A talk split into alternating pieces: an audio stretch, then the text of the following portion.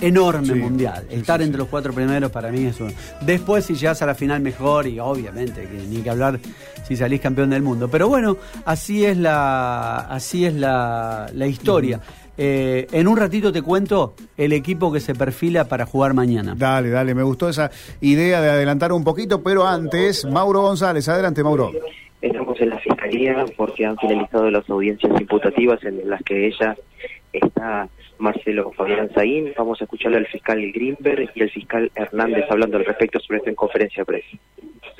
Muy voluminosa, 75 cada una de las atribuciones, con la descripción de los hechos, las acciones legales y la evidencia, se atribuyó eh, en general una selección ilícita que se dedicaba a realizar tareas de inteligencia, espionaje legal. Asimismo, también se atribuyó la mal malversación de caudales, especulado y abuso de autoridad.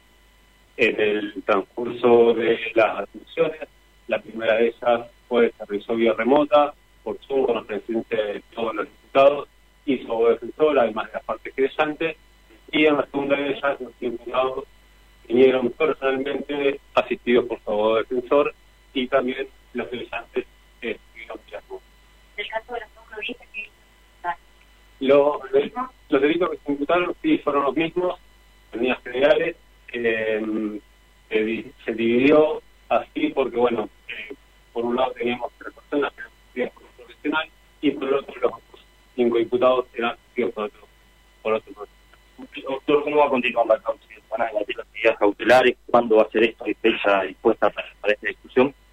Bien, sí, se van a pedir medidas cautelares. De todas maneras, las fechas en las que se celebre la audiencia de medidas cautelares es una decisión que toma la OGJ. Nosotros la pedimos, es la OGJ, la Oficina de Gestión Judicial, la que pone la fecha. En cuanto a la, calificación para cada uno de los imputados, hay uno que está en calidad de jefe, otro en calidad de miembros. ¿Esto se debe a la cuestión jerárquica que tenía en el organismo? No solo a la cuestión jerárquica, sino a las actividades que desplegaban cada uno de ellos al interior de la asociación ilícita. Efectivamente, hay una persona a la que se le atribuyó el carácter de jefe de la asociación ilícita, además de la participación en los demás delitos, y hay dos personas a los que se le atribuyó el carácter de organizadora de la asociación ilícita. El resto son miembros. ¿Qué para las penas? Perdón. ¿Hay posibilidad de que la Corte sea en ámbito federal? No, nosotros entendemos que no, que de ninguna manera la competencia federal es excepcional, está prevista por ley, la ley que nosotros hemos atribuido de la maniobra de inteligencia ilegal de ninguna manera establece la competencia federal, mucho menos el resto de los delitos que ya les habló mi colega, como son asociación ilícita, abuso de autoridad, peculado, malversación.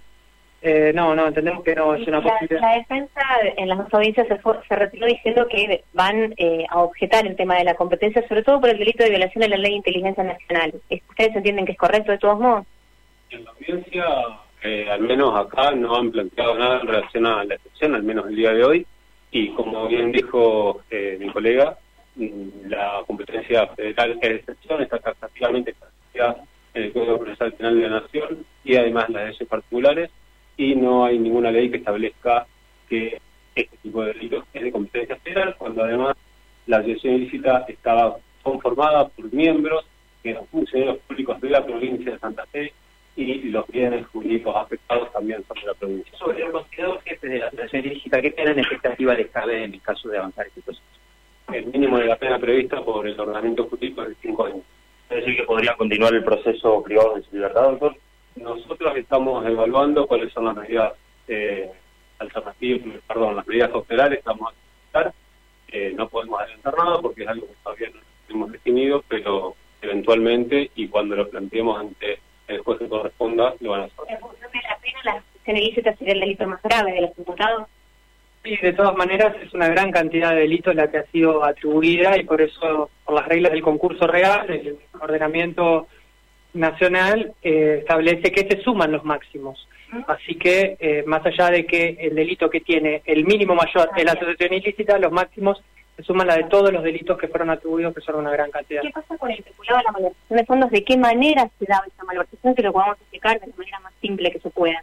Atribuimos dos hechos que eh, no sé bien a cuál de los dos se refiere. Uno es la malversación que tiene que ver con haber cerrado una oficina que estaba destinada a brindar apoyo y auxilio al MPA en la investigación de causas complejas, con la finalidad de destinar esos recursos, eh, ya sea humanos y materiales, a las tareas de inteligencia ilegal que hemos atribuido.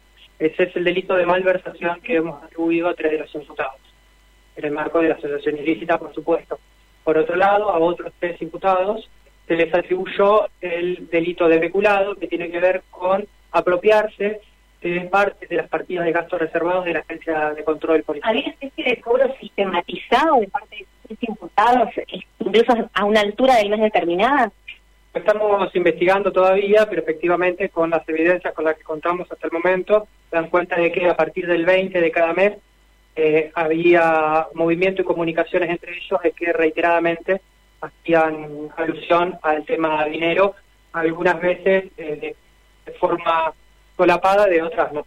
En otros casos era más claro. el gobernador eh, Omar Perotti alguna de las No, no, no, de ninguna manera, no. ¿Alguno de esos de los implicados en el día de hoy mencionó algún otro funcionario? ¿O descartan que haya otro funcionario implicado? Como mencionarse, han, eh, en los diálogos entre ellos han existido algunas menciones a otros funcionarios, eso es correcto. De todas maneras, hasta el momento los imputados son los que hemos celebrado la audiencia el día de hoy eh, y con la evidencia con la que disponemos hasta el momento, es, eh, las atribuciones son estas. ¿Podría caber algún tipo de responsabilidad a un funcionario superior aún? Porque estamos hablando de un ministro que a la vez responde políticamente a un gobernador. ¿Podría la investigación tener derivaciones en ese sentido? Como le explicaba, con la evidencia con la que contamos hasta el momento, estos son los imputados, eh, los que tenemos evidencia que han cometido algún tipo de muy bien, hasta sí escuchamos la conferencia de prensa de los fiscales Federico Grimberg y Ezequiel Hernández eh, Rubén eh, Gazón, y bueno, saquen sus conclusiones mientras nosotros nos tratamos de ubicar de mejor manera.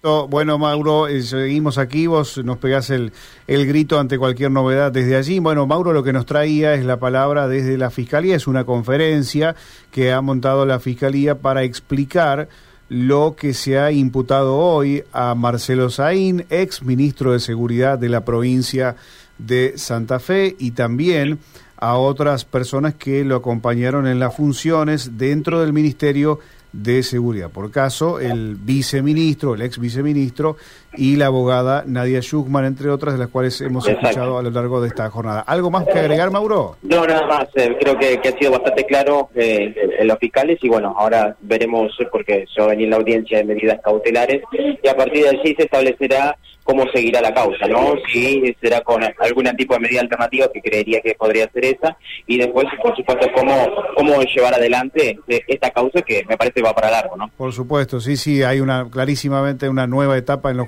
judicial y en lo político también, Mauro. ¿eh? Exacto, por supuesto. Bueno, un abrazo y gracias por la info. Abrazo. Hasta luego, Mauro González con la información desde Fiscalía. Vamos a la pausa y ya...